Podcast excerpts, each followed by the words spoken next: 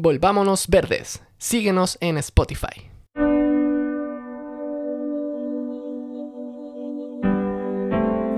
La evidencia científica es inequívoca. El cambio climático es una amenaza para el bienestar humano y la salud del planeta. Cualquier retraso adicional en la acción global nos va a hacer perder la breve ventana de tiempo que nos va quedando para asegurar un futuro habitable. Sexto informe del IPCC.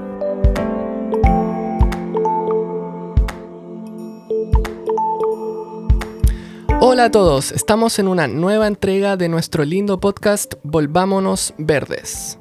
Queremos primero agradecer a nuestros auspiciadores que son En Barra, Humo Recolector y Kombuchacha.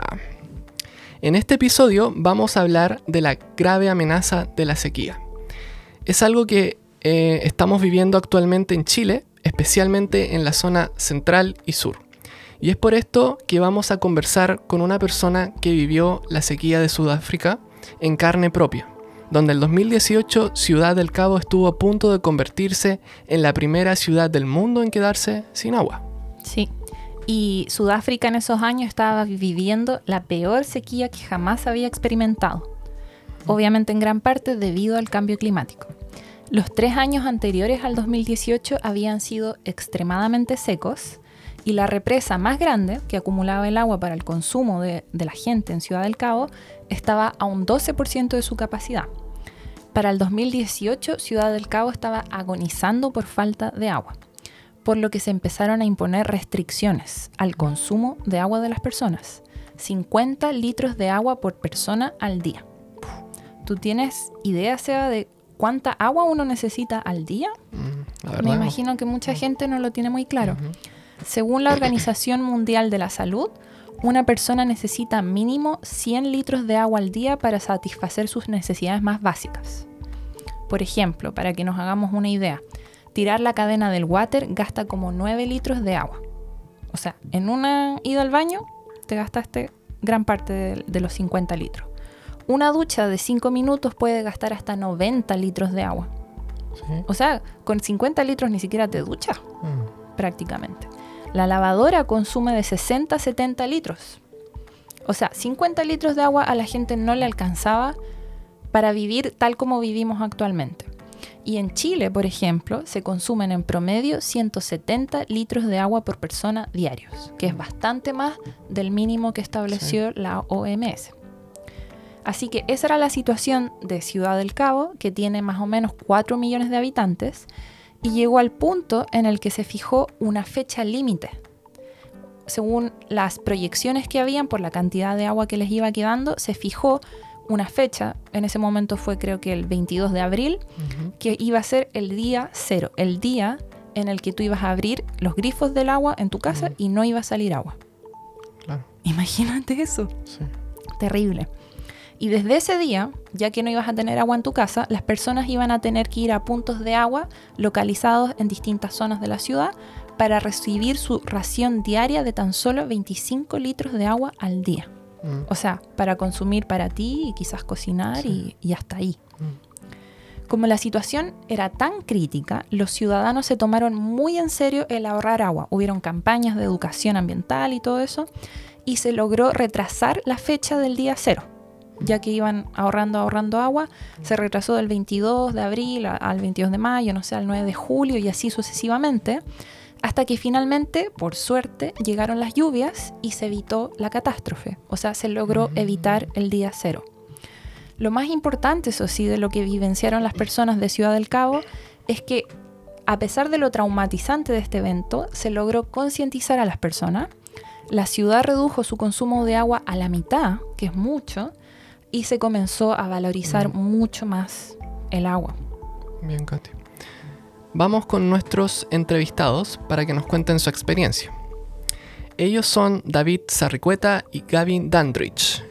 Ellos tienen una librería llamada Book Bazaar, donde tienen libros reciclados de segunda mano. También venden algunos ejemplares nuevos y seminuevos en Los Álamos en Pucón. Gavin es sudafricano, David es chileno eh, vivió en Sudáfrica cerca de 8 años y vivió junto con Gavin la grave sequía del año 2018. David es médico veterinario y además de tener la librería en Pucón, trabaja con el turismo africano. Vamos con la conversación.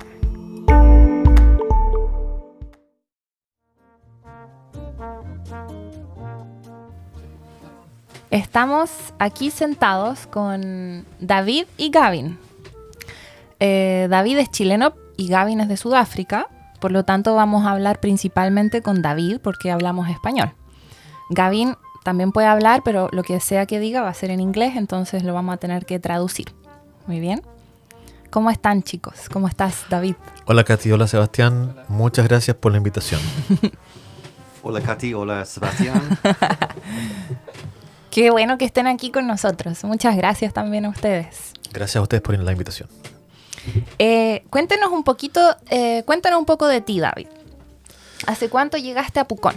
¿Y dónde vivían ustedes antes? Nosotros llegamos a Pucón en agosto del año pasado.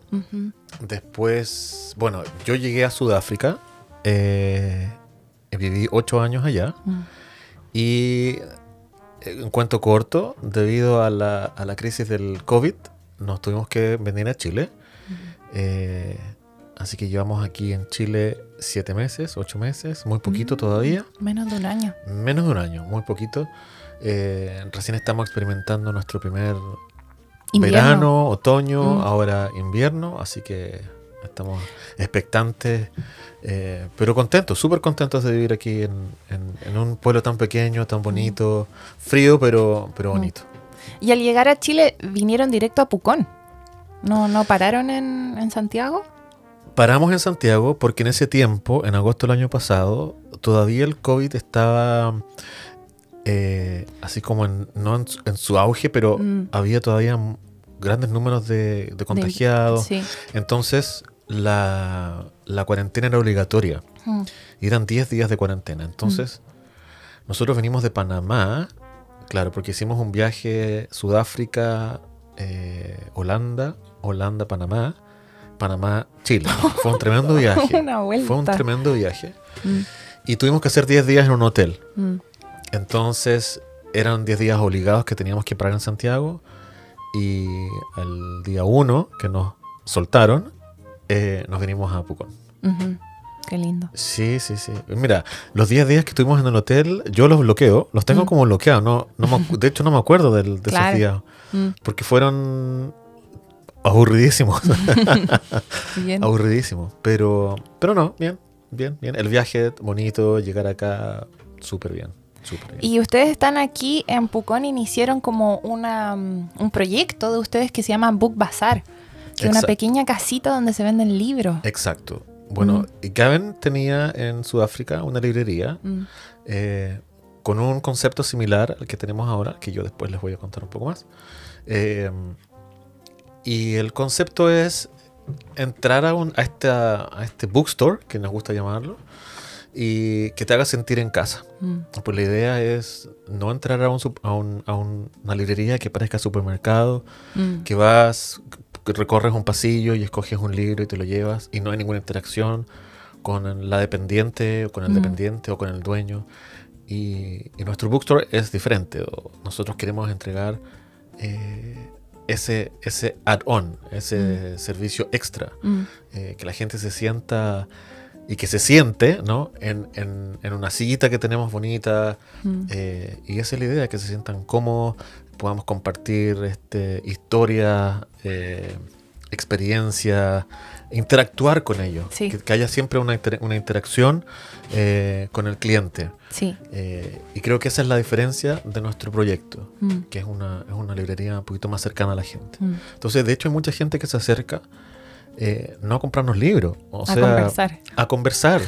Y que nos ha pasado durante el verano, días que teníamos mucha gente y, y se acercaba gente solamente a, a saludarnos, pero el saludar era 15, 20 minutos que se quedaban conversando. Mm, Pero esa interacción a nosotros nos gusta y, Mm. y estamos súper contentos porque ha tenido una muy buena recepción aquí en Pucón. sí. Siendo un pueblo chiquito, la, la recepción, como digo, ha sido muy buena. Así que estamos muy contentos con, con ello. Y a la gente le gusta tener una librería opcional donde puedes encontrar libros de segunda mano, libros seminuevos, libros Mm. muy antiguos, Mm. Que muchas veces son joyas que no Mm. las puedes encontrar en una librería común y corriente. Entonces la gente está, está contenta y la respuesta ha sido positiva. Y esa es la diferencia con otras librerías que hay aquí en Pucón, que ustedes venden libros que también son usados. Exacto. La idea de nosotros es siempre mantener eh, o, o contribuir a la economía circular, Mm. eh, reciclando libros, mantener los libros siempre en, En- en tus manos o en nuestras manos, en las manos de Sebastián. Eh, la cosa es que siempre estén ahí circulando y, y que los libros no se pierdan, no, Mm. no se queden en el estante antiguo de la casa llenándose de polvo. Claro. O que terminen en el basurero porque Mm. ya no los leo, ya no los necesito, porque mi hijo Sí. ya los leyó en el colegio ya no los quiero. Esa es la idea, esa es la idea principal. Qué bonito. Es bien sustentable la idea de ustedes, me gusta harto. Sí, sí. Que es volver a releer libros que si no estarían guardados en algún estante guardando polvo, Sí, como tú porque- dices. Para mucha gente, tú dices, ah, este libro lo compré, no me gustó, me lo leí, me aburrí. Mm, Pero para otra persona le va a parecer interesante, no, pues no todos tenemos los mismos gustos. mm. Entonces, la idea es que ese libro también, aunque sea aburrido para ti, eh, entretenga a otras más personas. Mm. Y, esa- lo hemos visto. El Seba y yo trabajamos con ustedes pues, en el Book Correcto. Bazar y lo hemos visto que llegan libros que a veces uno dice esto a mí no me gusta, pero a otra persona Claro. sí le gusta claro. y, lo, y lo llevan. O, o, o dice, en este libro, a mí personalmente no me gustó, Mm. creo que va a ser difícil venderlo. Mm. Y, y ha llegado gente que es lo primero que compra, o incluso que te lo pregunta. Mm. eh, ¿Tienes este libro? Y tú dices, uff, el libro que pensaba que jamás iba a vender, eh, pero sí. Bueno, y ustedes están ubicados en Los Álamos, ¿cierto? En el pueblito Los Álamos, cerca del Unimark. Estamos en la aldea Los Álamos, Mm. eh, muy cerquita, muy cerquita del Unimark, detrás de los estacionamientos del Unimark, o debajo del estacionamiento, de los estacionamientos del Unimark, Sí. yendo hacia el lago, digamos. Eh, la entrada está por Colo Colo o por Sí, es como Higgins. eso. O'Higgins. O el Camino o Internacional. Camino Internacional, claro. Sí, Me parece que todavía es O'Higgins, pero Mm. por la entrada del Unimark o por Colo Colo. Sí. Estamos ahí en estas casitas de colores, Mm. eh, súper bonita, rodeada de vegetación, Mm. eh, silencio, porque no es como ir al centro, que en Mm. verano es todo ruido, mucha gente. eh, ahí es más, más Es más tranquilo, más tranquilo. Es más campestre. Claro, de hecho estamos en medio del, de, un, Mm. de un campo. eh, Y hay bonito. restaurantes también, se puede consumir comida. Exacto, cafeterías, panaderías, Mm. eh, más localcitos de, qué sé yo, de, de todo un poco. De Por eso se llama aldea. Sí. Por eso se llama aldea. sí. Hay de todo, pero chiquito. Sí, y muy bonito, es muy bonito. Y están siempre abiertos, todos los días. Estamos abiertos de lunes a lunes, Ujú. eh, desde las 11 hasta las 7 de la tarde. Ahora Mm. en mayo uh, comienza el- un poquito más el frío, más el, la noche se cae, cae más temprano, entonces vamos a cambiar el horario de 11 a 6 de Bien. la tarde. Muy bien. Para quienes quieran libros. Y en- libros usados. Claro, claro. Y en, en verano, bueno, en, verano volvemos a extender el horario de Mm. 11 a 10 de la noche, o incluso más, puede ser de Bien. 11 a 11. Qué lindo. A mí me agrada mucho que se abran más librerías en Pucón. Porque cuando llegamos con el Seba sentí que hacían falta. No había ni una, solo una. Y las echaba de menos. Ahora por lo menos hay más. Había una, exacto, había Sí. una y nosotros abrimos esta y, y luego comenzaron, bueno, se abrieron dos más. Sí, sí. eh, que en realidad no la consideramos competencia porque nosotros igual Mm. tenemos algo diferente. Tienen distintos conceptos. Tenemos muy diferentes conceptos. Sí. Entonces, eh, de hecho, las otras dos librerías que se abrieron, conocemos a los dueños y, Mm. y- y tenemos muy buena relación con ellos porque somos Mm. conceptos diferentes. Sí, eh, nos- yo siento que en- si yo quisiera un libro particular, voy a ir a alguna de esas librerías, pero no a la otra porque sé que tienen cosas diferentes. Exacto, Mm. exacto. Sí, Muy bien. Ya. Ahora vamos al otro tema que queríamos hablar, que es súper interesante, que es más relacionado no tanto a los libros, sino que a la sequía, que es una gran amenaza en Chile también, en toda la zona central y sur, no solo zona central, todo hasta el Biobío, es un gran tema. Y eh, la cosa es que ustedes vivían en Sudáfrica, y en Sudáfrica en el 2018 se sufrió una grave sequía, ¿cierto? Sí, la sequía venía ya de varios años. Sudáfrica siempre experimenta sequías, pero esta fue muy grave. Mm, Yo llegué a Sudáfrica el 2014 y cuando llegué se hablaba de la sequía, eh, se hablaba de que había que reducir el uso diario de aguas, pero no era tan tan este eh, ¿Extremo? heavy, extremo el, el- sí. el- el asunto. El tema no se hablaba tanto. Mm. El 2015 se comienza a grabar la situación, el 2016 no vienen lluvias, entonces ya se comienza a se comienzan a aplicar restricciones. Entonces, ahí tú te das cuenta de que algo está pasando y que es en serio, Mm. porque cuando te obligan Mm. eh, o te restringen el uso diario de agua, tú dices, chuta, eh, de verdad esto está pasando, Te das es, un, cuenta. es un problema eh, y tenemos que hacer algo. Y se hablaba del día cero, ¿cierto? ¿Qué es el día cero? Se habló del día cero ya para el 2017 y era el día en que nos íbamos a quedar sin agua. Digo nos íbamos a quedar sin agua eh, porque iba a ser así, las represas estaban a un nivel extremadamente bajos y el agua no iba a salir de los grifos. Mm. O sea, era una situación compleja. Eh, cuando se habló del día cero, cuando se implementó este, este día cero, yo creo que la gente también ayudó para que dijeran, uy, sí, estamos mal, redoblemos los esfuerzos para, Ujú. para consumir menos agua. Y, Y ese hacer- día en que se iba a acabar el agua o que ya no iba a salir de los grifos, se fue retrasando, ¿no? Se fue desplazando. Se fue retrasando porque vinieron lluvias. Mm, Pero claro, una lluvia no te llena una represa ni, ni, ni te augura un buen invierno. mm, Eh, entonces, claro, llueve una vez, se retrasa un poquito. Llueve otra vez, se vuelve a retrasar un poquito. Hasta que la lluvia se largó y dijimos, bueno, aquí ya...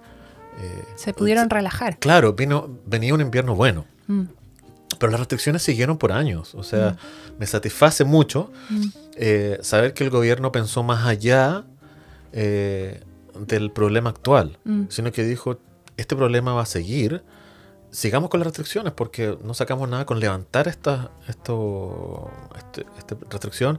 Eh, la gente va a volver a comenzar a usar todo el agua y mal Mm. usar, Mm. y vamos a tener problemas el siguiente año, aunque Claro. sea un año lluvioso. Hay que pensar a largo plazo. Exacto. Como. Eh, y eso, eso bueno, lo, lo destaco bastante el gobierno.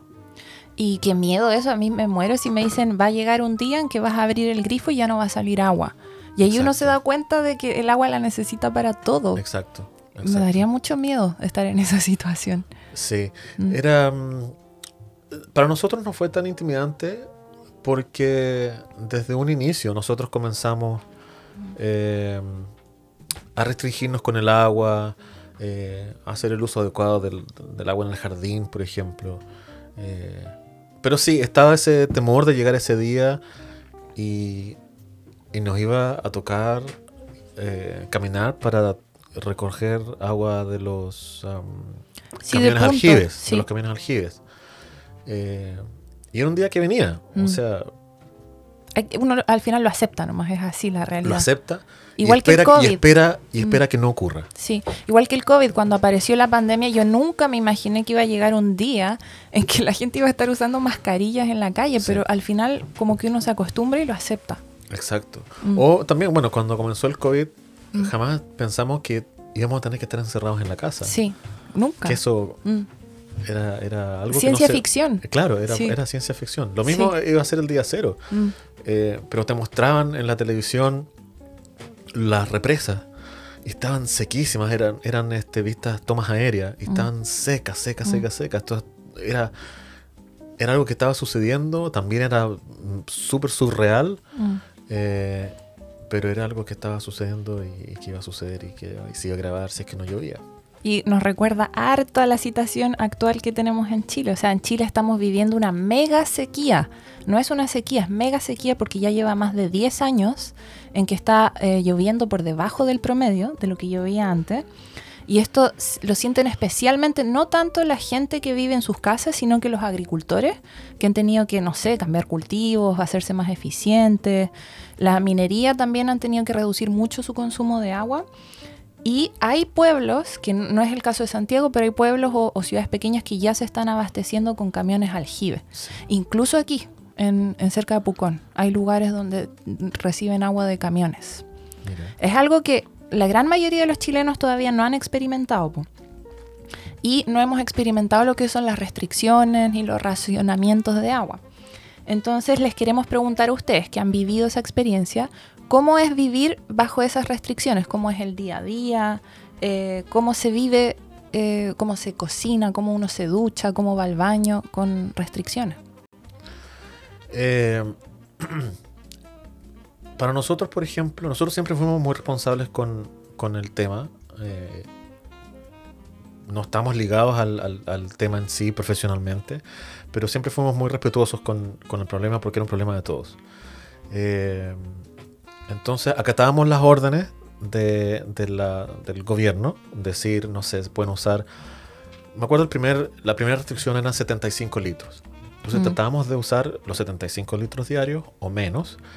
Eh, lo que hacíamos, por ejemplo, para lavar la losa era llenar el, el lavaplatos, el lavaplatos y, y lamentablemente teníamos que usar esa agua más de una vez. O teníamos lavalosa y el lavalosa estaba probado de que tenía menos uso de agua. Entonces, lo que hacíamos es ensuciar mucho plato, mucha losa para llenar el lavaplato, el lavalosa y usar la máquina. Mm.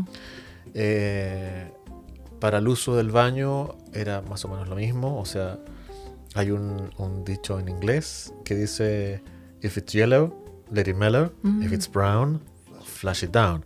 Mm. Que significa: Bueno, si es amarillo, Si haces pipí, si haces pipí, déjalo, déjalo madurar, porque la verdad es que no pasa nada.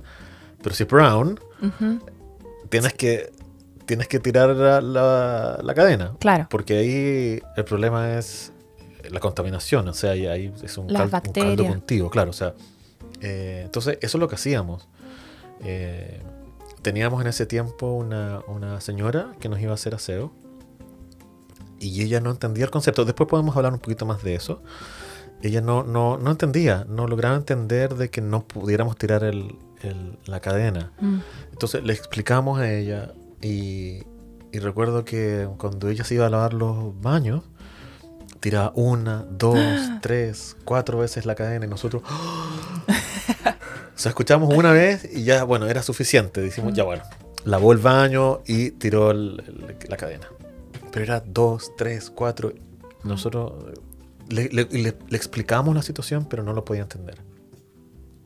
¿Y cuántos litros de agua se gastarán por cada vez que uno tira la cadena? No lo sé. Pero muchos. 20 me- litros. Sí, 20 litros. O In old bathrooms, yes. Mm. Small, small new toilets is probably s- nine liters. Ujú. O sea, si tenían 75 litros diarios, es como tres o cuatro veces tirar la cadena y se fueron. Claro, claro. Mm. Eh, cuando, cuando correspondía el día de lavado, esa agua eh, se utilizaba en el baño. Claro. Y lo que hizo mucha gente, nosotros no lo podíamos hacer, eh, porque estábamos en una casa arrendada, eh, conectaban el, el tubo del lavamano con el tanque. Mm. Entonces reutilizaban el Mm. agua sucia de las manos. Es lo que Eh, se conoce como aquí las aguas grises y las aguas Claro, negras. Que exacto, uno las exacto. aguas grises las puede se reutilizar. pueden reutilizar. que son exacto. del lavamano, del lavaplatos, creo, de la ducha. De la ducha, sí. Mm, De hecho, todas esas aguas eh, también las usamos para el jardín mm. eh, y para el baño. Sí. Qué fuerte, ¿eh? Sí, I think one of the one of the good things that they did with regards to um, the restrictions of water is they created a challenge for all of us. Um, we'd have a day zero date, and every day they would tell us how much water was used by the city, and we could. It was a challenge to extend the date further because the more water wise we became, so day zero went further and further away. And the restrictions never just came in in one big blast down to 50 liters per person. It was brought in slowly, and we learnt how to challenge ourselves, and it all became a challenge for every one of us. O sea, ¿quieres traducir? eh, sí, que bueno, que, el, que la- las restricciones fueron paulatinas, que es lo que te contaba. Mm. Eh, fu- Fueron paulatinas. Entonces, de a poco. era, no sé si fue fácil, pero fue una curva de aprendizaje. Ujú. Eh, yo creo que para nosotros fue fácil porque nos comprometimos desde un comienzo. Esto era un problema y había que estar ahí trabajando en comunidad. Mm. Para otras personas yo sé que no era fácil. Eh, casas muy grandes eh, donde mm, había mucho dinero en algunas casas, entonces ellos no lo veían como un problema. Mm. Ellos tenían la, la economía suficiente para comprar de estos estanques de agua gigantes y, y usar el agua como, como quisieran. Entonces, pero para nosotros eh, fue un aprendizaje lento de uso de 75 litros, luego 50 litros, y ya de ahí con, el- con los 50 litros diarios, la restricción era grande, porque piensa que tienes que hacer con 50 litros, tienes que lavar la ropa, bueno, no todos los días, pero cocinar, eh, bañarte, tirar la cadena más de una vez Mm. al día, Mm, eh, y entonces ahí se pone, se, se vuelve un, un problema. mm. Pero lo, lo vivimos, yo creo, tranquilos y tratando de hacer el máximo esfuerzo que podíamos.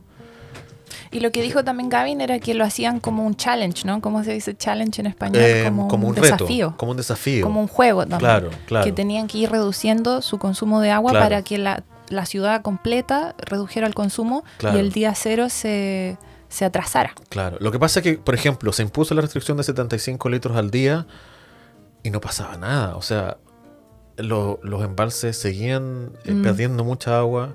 O sea, eh, evaporándose el, el agua, no, no se juntaba nada. Eh, entonces había que moverse al siguiente, al siguiente paso y aprender a Mm. reducir ese uso de agua. Que, Mm. Entonces era, un- era un challenge, sí, era un, Un era desafío. un desafío por cada periodo.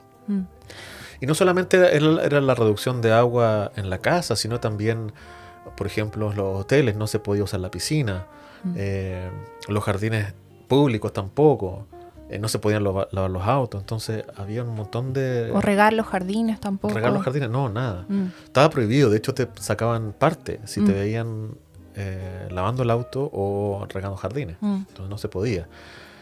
Pero uno aprende, uno aprende. Y no es, y no es difícil aprender. Es, es cosa de comprometerse y, y, y decir, este, estamos aquí todos juntos en esto, hagámoslo. Eh, Claro, lo hacían todos juntos. Claro. Yo vi un documental que ustedes me recomendaron, que era cortito, sobre el día cero en Sudáfrica, y era interesante, decían que la gente más pobre no cambió mucho sus vidas porque ellos ya estaban acostumbrados a vivir con poca agua, pero que la gente más rica fue la que tuvo que dar vuelta a todo su estilo de vida, y eso es lo que podría pasar en Chile también, que son quienes más consumen agua. Sí, sí. Y el problema también, la gente que, que- que vive, por ejemplo, en, los- en estas, eh, ¿cómo se llama? Asentamientos, que son estos barrios marginales, Mm, eh, la comunicación hacia ellos era mala, era Mm. pobre, porque eh, no llegaba la propaganda de televisión o la propaganda de los paraderos de micro o en, o- o en los flyers que se repartían en las casas, no llegaba hacia ellos. Entonces ellos no tenían esa información de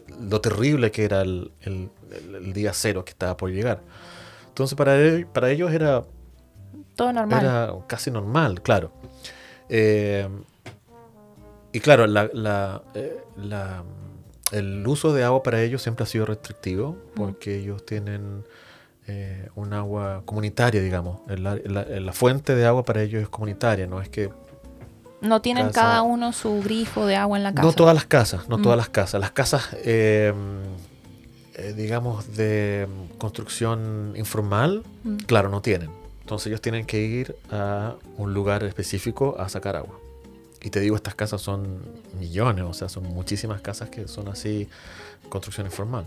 And the use of hose pipes was banned, and that makes a huge difference because using a hose pipe is just very wasteful, and that was banned. So um, you would get a huge fine if you were caught using a hose pipe, and that makes a huge difference for use of water. El hosepipe es... Las mangueras. Las mangueras. Entonces lo que se hizo fue, se, no se puede usar más manguera, entonces para regar tu jardín había que encontrar una forma más... eh, con un cubito de agua. o Claro. una- Entonces, por ejemplo, lo que nosotros hacíamos es una botella de Coca-Cola, le hacíamos hoyito Mm. debajo y así regábamos Ujú. de forma, ¿cómo Mm. se dice? Más... Eficiente. Bueno, hay formas más eficientes de regar, como Claro. regar por goteo, Exacto, que no es con manguera. Manguera gasta mucha agua. Mucha agua, mucha Sí. agua. Entonces eso hacíamos nosotros, poner en, en las botellas y con los hoyitos regar el, el jardín. Mm, Y otra cosa que hicimos nosotros, por ejemplo, era, fue plantar más suculentas, claro. eh, agapantos, eh, Plantas más lenguas de adaptadas a la sequía. Claro, claro, Water claro. Plantas que no, no requieren Tanta agua. hidratación continua. Sí. Y me parece súper interesante eso de que podía llegar el día en que iban a tener que ir a buscar el agua de consumo o el agua potable a otro, a unos puntos, ¿no? Donde se entregue agua. Y decían que mucha gente iba a tener que gastar todo el día eh, yendo a buscar agua y en las colas y después volviendo. Sí. Mira, cuando, cuando la sequía todavía no estaba tan fuerte, eh, nosotros tenemos la montaña en la mesa, Table Ujú. Mountain, en la ciudad, que es una montaña de un kilómetro que está así eh, inmediato a la ciudad. Eh, y esa montaña siempre tiene agua corriendo. Y había una o dos fuentes de mm, acceso en la ciudad para recoger agua, que era gratis para cualquier persona. Entonces Mm. nosotros íbamos a recoger agua, un agua exquisita, muy rica, eh, fresca, venía cristalina de la montaña, eh, gratis para todos. Pero cuando comenzó el- la sequía a conversarse y, y- y sentir que era más grave, ya el número de filas que se hizo para, para ese punto era tremendo, Claro. era tremendo. La gente iba pero así con baldes gigantes. Mm. Eh, luego cambiaron ese punto y lo hicieron un poquito más arriba, de- hacia la montaña. Y lo mismo, eh, era muchísima gente la que se ago- agolpaba ahí a buscar agua. Y, y luego el gobierno se dio cuenta que mm, había mucha gente que estaba llevando en las noches, eh, ¿cómo se llama estos containers grandes de agua? Mm. Para llenar las piscinas. Chuta. Entonces Oh. estaban ocupando el, el- uno de los pocos recursos de, de agua que teníamos para llenar piscinas y eso no Mm. podía ser. Mm. Entonces la solución fue cerrar los puntos de, extracción de agua. Mm. Así que nos quedamos sin ese, sin ese recurso, sin ese punto de agua. Y claro, pensar después que si llegaba este día cero y teníamos que ir a estos puntos de recolección, imagínate las filas que iban a haber. Sí. O sea, era- iba a ser una cosa... Todo el día perdido buscando agua. Exacto, exacto. Y es la realidad de mucha gente, no sé si en Sudáfrica, pero hay otros países, en África o en Asia, donde la gente pasa todo el día yendo a buscar agua, caminando kilómetros. En, en África, o- Mm. o, sea, si te vas un poquito más al norte, en otros países de África, eh, a lo mejor Gavin sabe en qué países más específico, pero en, en muchos países de África esto es una realidad que pasa todos los días. O sea, el día cero se hizo muy una noticia muy internacional porque iba a ocurrir en una ciudad muy turística, muy conocida, que En era Ciudad del Cabo. Ciudad del Cabo. Pero es la realidad que vive muchísima, muchísima gente en, en África. Mm. Y, y a- años, o sea, no ahora hace poquito, es, es que está viviendo problemas de sequía y, y no acceso al agua, pero por tiempo. Wow. Y eso, bueno, nos lleva al caso de Chile. En Chile todavía no hay ningún tipo, se supone, restricción de agua para, para el diario vivir de las personas, ¿no? En las grandes ciudades, por ejemplo, Santiago. Eh, ¿Y qué les parece, o, saben ustedes cómo ha enfrentado Chile esta situación y cuál es su opinión al respecto? O, o las restricciones que se han aplicado en Chile, que aparentemente no es ninguna. Yo no he escuchado de ninguna restricción de que la gente tenga que usar una cierta cantidad de agua. No, no se habla de eso. Eh, Yo la verdad desconozco. Yo Mm. viví eh, fuera de Chile por 18 años Mm, y vengo ahora en agosto. Entonces tampoco estoy muy familiarizado con Mm. la política en, en este, de este caso, Mm. de qué es lo que se está hacer, eh, qué es lo que se está haciendo mm, para de forma paliativa para evitar ese día o, o- o que la situación em- empeore. Eh, no lo sé. Eh, pero tampoco he visto, como tú dices, y por lo que he conversado, Campañas. por mm, lo que he conversado con la gente, es algo que no, que no se ve.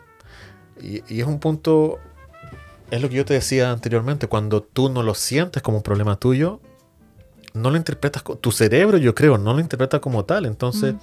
dice, a mí no me afecta, así que, Mm. ¿para qué voy a usar menos agua? mm, Eh, a mucha gente que toma, no sé, 10, 12, 15 minutos una ducha, cuando con 3, 5 minutos uno está listo te- uno está listo. Mm. O sea, lo- los otros 10 minutos es para, para relajarse. sé para relajarse, claro. Un, día de invierno estar debajo del agua caliente. eh. De dos minutos. dos minutos, sí. A mí me costaría mucho con mi pelo. Tendría que cortarme el pelo. Sí, yo creo que, Sí. Quizás para, claro, para la gente que tiene pelo largo era, era, era un poquito más complicado. Mm. Pero, por ejemplo, lo que yo hacía también muchas veces, yo no tengo nada de pelo como pueden ver, pero lo que yo hacía era lavarme el pelo en una mm, ¿En un balde? en un balde, Mm. eh, me lo lavo, me lo enjuago y luego me meto a la ducha. Ujú. Porque en realidad lavarte el pelo a veces te quita tiempo. Sí. Eh, era más fácil. Y lo, lo otro que también hacíamos, eh, te bañas, o sea, te mojas, te, te pasas el jabón Mm. Mientras tienes la llave cerrada, Mm. abres la llave y te quitas el jabón. O sea, Claro. era- había que acomodarse y hacer ese tipo de, de cosas. Claro, sí, perdón, perdón. No, Ah, te decía aquí en Chile, yo jamás he escuchado a nadie que, que haga ese tipo de, de- de cambios. mm, Eh, y, so- y son cambios súper sencillos, como ves, eh, que no afectan a tu vida. O sea, eh, ¿qué te va a hacer bañarte en, en 3, 5 minutos o en 15? mm, O, o en vez de regar el jardín, no sé, dos veces al día, como lo he visto, eh, una vez a la semana. mm. O cambiar las plantas. Pon, pon plantas un poquito más... Son métodos de adaptación. Exacto, Sí. pero que no influyen en tu calidad de vida. Tu Mm. calidad de vida no va a cambiar. Sí. Y, pero lo que vemos nosotros es que no hay una. Una. Como una suerte de comunidad. ¿No? Fal- nos falta, creo, a los chilenos trabajar más en comunidad. Mm, Eh, decimos que somos solidarios, pero, pero no- la verdad es que no, no lo sé. No sé si, si somos tan solidarios como decimos serlo. mm, Eh, y creo que nos falta trabajar más en conjunto como comunidad. Bueno, eso es lo que me gusta de vivir en un pueblo pequeño también, que, que la comunidad, el sentido de comunidad existe un poquito Mm. más que en, que en ciudades grandes. Sí. Eh, y sí, bueno, la cosa es que aquí en Chile eh, todavía no es el problema de todos, Es el problema de algunos es un todavía. problema de algunos. Mm, Entonces, hasta que no, como buen chileno se dice, no nos peguemos en el cachofazo, mm, no nos vamos a dar cuenta que es un problema real y que no solamente afecta al rico, eh, afecta al pobre y, y es el primero que sufre, Claro, ¿no? sí. Pero no es mi problema, entonces, ¿para qué yo tomar medidas? Mm, O mucha gente dice, es, un- es un problema del gobierno, el gobierno debería tomar medidas. El gobierno debería eh, implementar ciertas medidas, el, debería- el gobierno debería este, poner recursos económicos para tal y tal y tal. Pero tú en casa puedes hacer mm. cambios eh, Bastantes cambios. que no son ni siquiera sus- eh, grandes cambios, o sea, pueden ser este cambios pequeñitos. Mm, no sé, lavar, la, por ejemplo, lo que se hizo en, en Sudáfrica, eh, se dejaron de lavar el auto con, con agua y se implementaron lavados en seco. No sé cómo funciona eso, porque no, nunca lavamos el auto nosotros en ese tiempo. Eh, y hay cambios así pequeñitos que se pueden ir haciendo. mm. Eh, Sí, pero en Chile, o sea, es un problema de todos, como tú dices. Por un lado, los agricultores tienen que utilizar menos agua, volverse más eficientes. Las mineras también, las forestales, pero la gente también. Todos juntos. deberíamos todos Sí. juntos hacer este unos pequeñitos cambios. Sí. Sí. Yo me acuerdo eh, el 2000, hace ya, no sé, nueve años, ocho años, yo estaba en Costa Rica. Y eh, en el hotel, mira, Costa Rica, que es un país tropical donde llueve eh, regularmente. eh, y en este hotel regaban las plantas con el agua de la lavandería. Pero usaban detergente biodegradable, ecológico Mm, y utilizaban esa agua para regar las plantas. Entonces yo un día me acerco a la niña que lavaba la, que hacía esto y le pregunto por qué, por qué usar el agua de la lavadora cuando la verdad es que llueve bastante. Entonces me dice que era época de lluvia, entonces estaba lloviendo más, pero el resto del tiempo llueve menos. Y en, en Costa Rica el 70% de la población vive en San José, que es la capital. Y pasa lo mismo que está pasando y va a pasar en muchas partes, que los alcantarillados no están adecuados para una población tan grande. eh, y estaba pasando en, en San José. Entonces, esta mujer usaba esta agua de la, de la lava. Del, um, ¿Del lavaplatos? no, de la, De la ropa, ropa. de la lavadora. De la lavadora. eh, para lavar, eh, bueno, lavar, para eh, Regar las plantas. regar las plantas. Pero muy bien ella, o sea, ella Sí, estaba eran pensando, conscientes. estaba consciente, Sí. diciendo, San José está llenándose de gente, hay que Mm. hacer algo, Mm. y esta mujer lo hacía. Una mujer, te digo, eh, sin ningún estudio superior ni nada, pero ella estaba súper consciente de que el cambio estaba por venir. Y hoy en día, Costa Rica está sufriendo una sequía Mm. eh, y que está en gran medida, eh, lamentablemente, hecha o, o, provocada por eh, asentamiento humano. Claro. Eh, una de las medidas, me acuerdo yo, que en ese tiempo se estaba tomando, que era para los agricultores, era que plantaran árboles eh, entre medio de los cultivos para que Pro- provocaran sombra. Sombra, sí. Eh, y según los estudios que habían hecho, que era una muy buena medida Mm. para evitar el, el- la Evaporación. evaporación del agua de la tierra. Sí, Y ese- esas cosas también se podrían hacer aquí o en, Por o en todas supuesto. partes. sí. Aquí hay muchas zonas que, que son abiertas, o sea, está el cultivo abierto Mm. Hay mucha evaporación del agua. y hay mucha evaporación en invierno. En los veranos aquí en, en Chile eh, es caluroso. Mm. En la mayoría del país es Sí. muy caluroso y se podrían implementar este tipo de medidas que Hay muchas medidas que implementar medidas. para lograr. quizás no sea barata. Mm. Pero ahí está, bueno, ahí, ahí sí tendría que participar el gobierno con subsidios para los agricultores, Sí, pero hay medidas que se pueden hacer que no son drásticamente gigantes ni económicamente tan elevadas. Y hay medidas simples que podemos utilizar nosotros aquí. O sea, nos falta o no nos falte agua aquí en Pucón. Por ejemplo, nosotros en la casa que estamos construyendo queremos reutilizar las aguas grises. Vamos a poner un bidón grande para captar el agua lluvia, para usarla para regar las plantas. Todas esas cosas. Sí. ¿no? Mm, Nosotros, me acuerdo que pusimos un, un, un estanque mm. debajo del...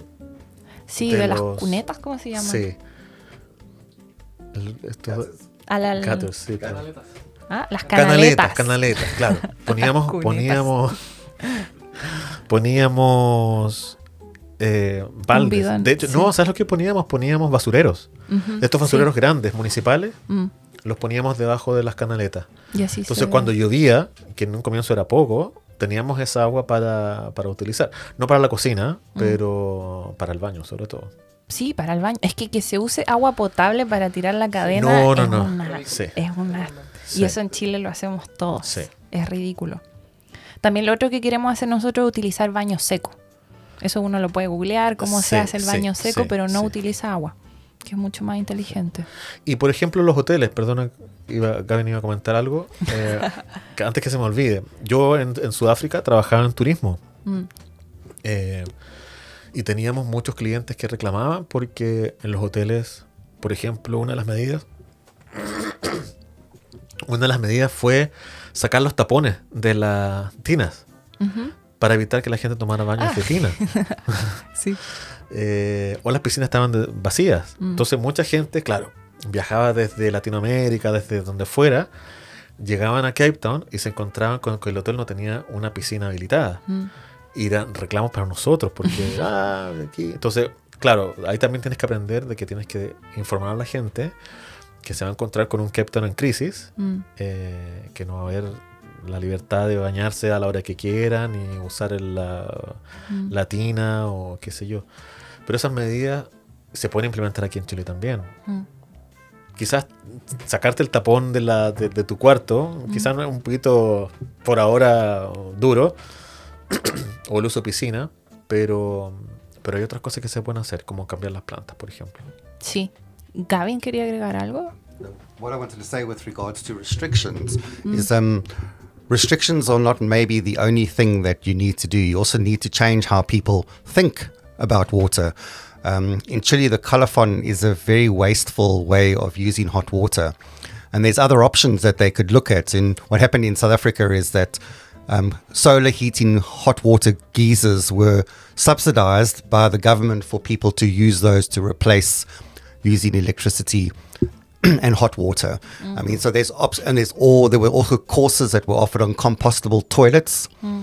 So people would encouraged to do that kind of thing. And I think that's what you need to do, not just have restrictions, you need to change how people behave and have government subsidies in changing that behavior. You can have instant heaters, heated water as well in your kitchen, for example. Instead of having to waste 30 liters of water to get warm water to wash your dishes, you can just have a small electric instant heat device connected to it, which could be subsidized, which is what they did.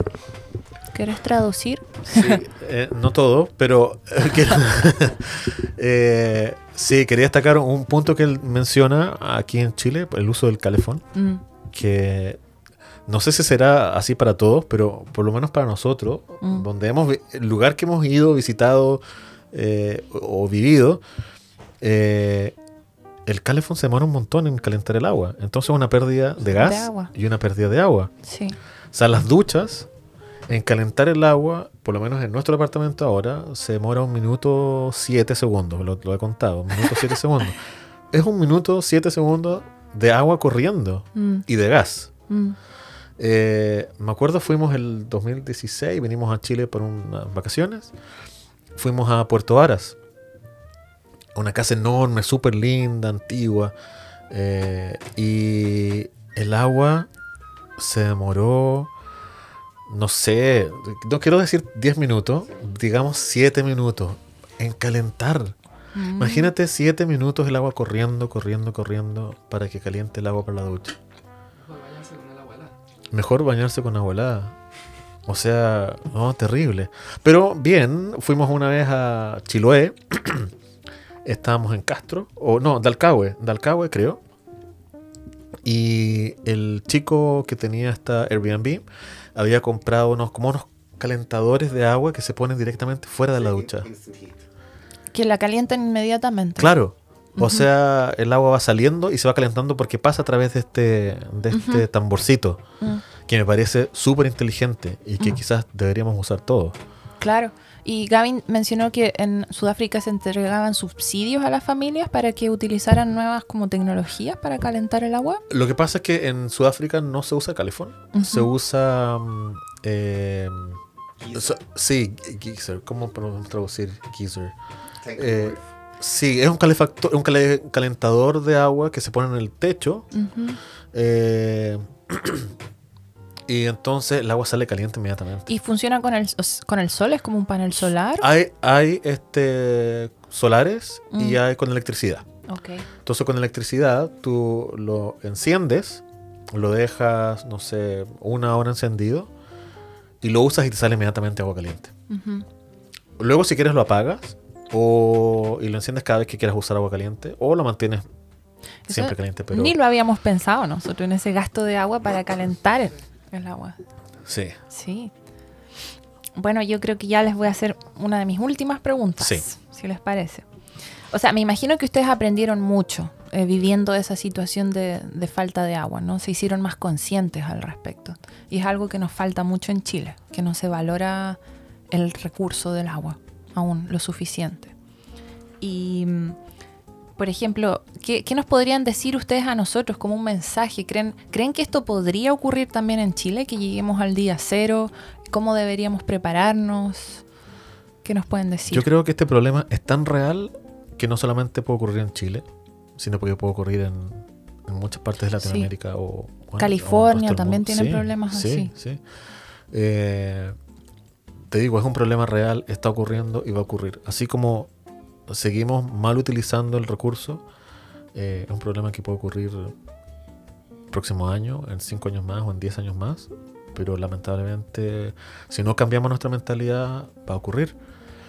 Eh, y la cosa es hacernos, hacernos o hacer sentir a la gente exactamente lo mismo, que es un problema real. Lo que pasa, y es lo que te decía anteriormente, cuando no te, cuando no es parte de tu problema, es súper difícil eh, que la gente entienda. Mm, You need to change the attitude of it not being my problem to it being all our problem. sí. O sea, Sí. es problema de todos. Es problema de todos, sí. Eh, Igual que el COVID, el COVID llegó y fue problema de todos. Ya Exacto. si exacto. tú no te cuidabas, no cuidabas al resto. Te tenías que cuidar a ti mismo para cuidar al resto. Es lo mismo con, el- con esto del agua. Exacto, claro. Lo que pasa es que, claro, el COVID llegó así del día a la mañana Mm. eh, y esto es un proceso lento, súper lento. La O sea, sequía es invisible un Tan poco. lento que yo recuerdo cuando yo estaba en el colegio, de, o sea, muchos años atrás, estoy hablando a mediados de los noventas, hablamos de la desertificación.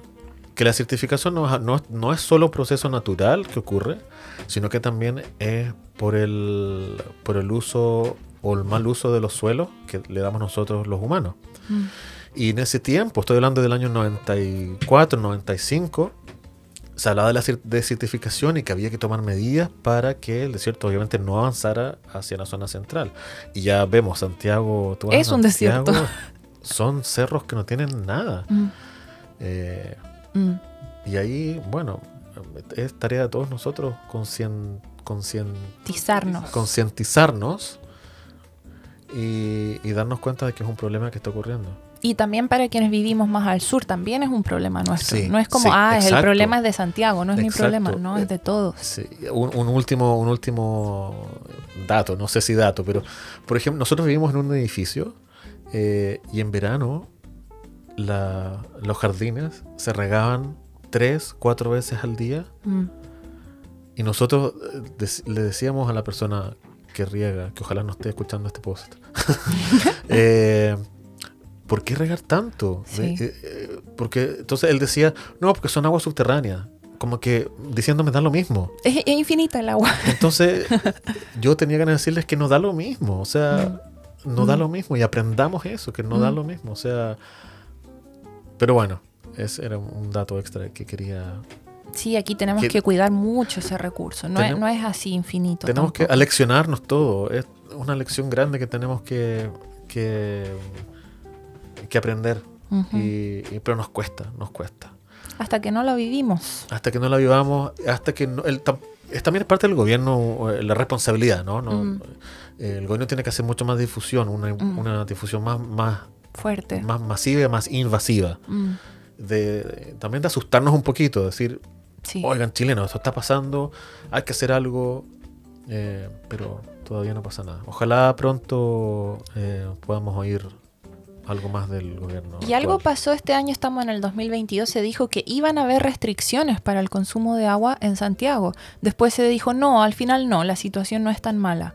Y eso es como, las restricciones deberían estar desde ahora, no importa si ahora hay o no hay agua, porque hay que pensar siempre en, en el peor de los casos, ¿cierto? Sí, yo leí un comentario, o sea, en, en las noticias, que decía, no, bueno, tenemos agua hasta, no sé, abril del próximo año asegurada, así que Así que da lo ¿para mismo. qué, ¿para qué restringirnos? Qué locura. Pero eso no, no es un pensamiento Sí, es un pensamiento político, no un pensamiento técnico.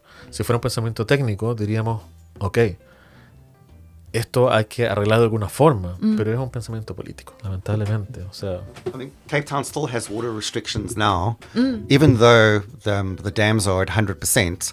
But we know that there's going to be another winter coming up with, with low rainfall, and we don't want the problem, same problem to happen again. So the restrictions are obviously not as they were before, but people are still water aware, and we, we can't just leave a hose pipe running, wa- watering our gardens or washing our cars like crazy. We are aware of water all the time. claro. Que, sí, que Ciudad Eh, del Cabo sigue con restricciones a pesar exacto. de que en las represas tienen suficiente agua porque saben que en el futuro podría no ser así. los últimos dos años, creo yo, eh, en Cape Town tuvimos muchísima agua, tuvimos superávit de agua, y aún así había restricciones, no en la ciudad, pero en, en- otras ciudades aledañas. Eh, pero siempre hemos tenido restricciones. Eh, aún aún en, un, en un invierno lluvioso, eh, o en un buen invierno, digamos, eh, cuando tú estabas regando tu auto fuera de tu casa con una manguera, la gente te miraba así como, ¿qué estás haciendo? Y pero eso es lección. Y eso nos falta a nosotros aquí. ¿eh? And, and how they manage that restriction is you have a certain amount of water that you can use, and once you get to a certain level, so the price increases dramatically Ok. per kiloliter. So that's a way of just controlling people using water. ¿Cómo incentivan ellos que la gente use menos agua? ¿Quieres traducirlo? Entonces, traduce tú. Que eh, tienen una cierta cantidad de litros que pueden utilizar y cuando se pasan de ese consumo se vuelve más caro, ¿no? Claro, lo que pasa es lo que se hizo, sobre todo en, en los barrios eh, donde había más recurso económico, eh, la gente no respetaba estas restricciones. Entonces la gente se sobrepasaba, Mm, pero así demasiado. Entonces el gobierno dijo, esto no puede ser. Entonces a ustedes les voy a poner un medidor afuera y me va a decir exactamente cuántos son los litros de agua que usan. Si, si usan más de lo que se permite para toda la ciudadanía, ustedes obviamente tienen que pagar un, una parte o, o un extra de, de esa agua. Porque la gente, lo mismo, eh, cu- cuando tienes mucho dinero, no Mm. te das cuenta de eso. Entonces llegas y usas. Sí, suele pasar y pasa aquí también. Muy bien. Es como un tirón de oreja este capítulo para todos nosotros, ¿no? O sea, en verdad tenemos que hacernos conscientes de nuestro consumo de agua. Sí, sí, Mm, sí. Tenemos que sernos parte del, del problema. Y lo que pasa es que, eh, viste, uno lo ve en los, en los este, documentales como algo que está pasando, pero es tan lejano a mí. Sí, cuando a uno le dicen África es como, ah, en otro continente. ¿qué me Claro, claro, eso no me va a afectar nunca. África Mm. siempre ha sido así. eh, pero, pero, pucha, está pasando aquí y en todas partes también. Sí, y ya está aquí la sequía, puh, ya está aquí hace Sí, rato y sí. todavía no nos damos cuenta. Mm. Sí. Muy bien. Muchas gracias por su experiencia que han vivido, por, por sus palabras. Muchas gracias por visitarnos acá. No, gracias a ustedes. La verdad es que Gracias. eh, igual me faltó muchísimo que, que contar, Mm, pero, pero para otra entrevista. sí, podemos por- hablar podemos hablar muchísimo más pero sí porque la idea es eh, hacer que la gente mm, entienda nos peguemos al, ca- al el cachofazo. y, y digamos sí, conciencia bien. exacto pero muchas gracias muchas gracias por tenernos aquí Gracias a ustedes. We hope it was helpful. Sí, muy útil. Bueno, algo que quieran agregar. Cual- cualquier cualquier duda consulta que tengan sobre la librería o sobre la sequía eh, consejos de cómo ahorrar agua Mm, Pueden visitarnos en la librería. Estamos abiertos, como les dije, de lunes a lunes, de 11 de la mañana hasta las 7 de la tarde, a partir del 1 de mayo hasta las 6 de la tarde. Muy bien, Cuando quieran, son bienvenidos. muy bien. Gracias. Gracias a ustedes. Excelente entrevista, Katy. Da harto que pensar acerca del valor del agua, de cómo no la valoramos lo suficiente y de que también podríamos hacernos más conscientes de cuánta agua consumimos y aplicar distintas técnicas para disminuir nuestro consumo. Mm. Y especialmente súper enriquecedor lo que ellos nos contaron para nuestra propia experiencia en Chile, Claro. donde estamos viviendo una mega sequía de ya casi 13 años. O sea, suena como que la situación se está acercando mucho a lo que, está lo que vivió Sudáfrica, me parece.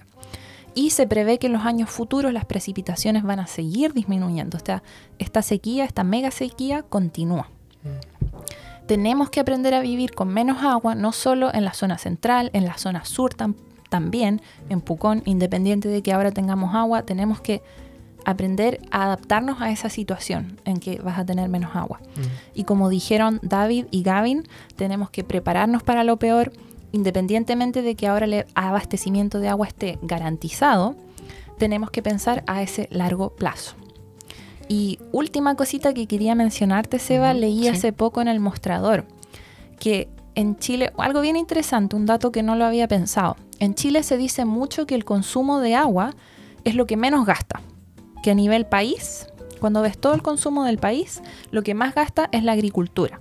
Lo que es verdad, a nivel país, la agricultura gasta hasta el 70-72% del agua, mientras que el consumo humano tan solo el 7%.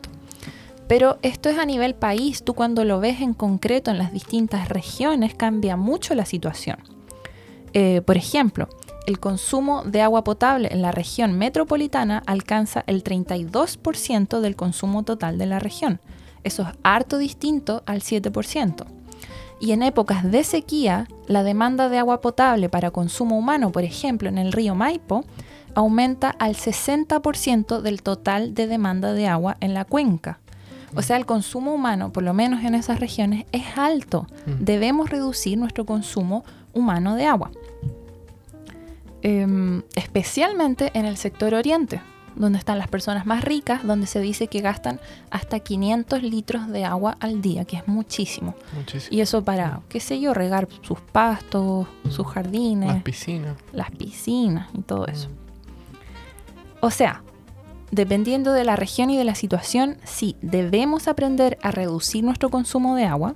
Por supuesto que el sector agrícola, el sector forestal, el sector minero también, eso por parte de ellos tienen que reducir su consumo de agua, pero no es para que nos, como se dice, nos lavemos las manos y digamos esto no es responsabilidad mía, porque sí lo es. Debemos concientizarnos, como tú dijiste, acerca de nuestro consumo, aprender a consumir menos, porque esa agua que estamos sobreconsumiendo ahora es el agua que no vamos a tener mañana. Claro. Muy bien. Ahorrar agua se ha dicho. Agradecemos nuevamente a nuestros auspiciadores que son Humo recolector, que son inciensos, son muy ricos, son hechos en Pucón, son locales y están hechos en base a productos de residuos de la industria, en base al canelo. Por lo tanto, es súper reciclaje. También en barra, Ujú. que son champús, acondicionadores, jabones en barra, no están envueltos en plástico, no producen basura y son biodegradables. Y kombuchacha, que es una especie de bebida de té fermentada. Sí, Es muy buena para la digestión y es muy Sí, rica. Sí. es muy refrescante. sí. Mi favorita es la de arándano. Sí, a mí me gusta la de jengibre. Muchas gracias en barra, humo recolector y kombuchacha por apoyarnos. Muchas gracias a todos nuestros auditores. Que tengan una buena semana. Chao.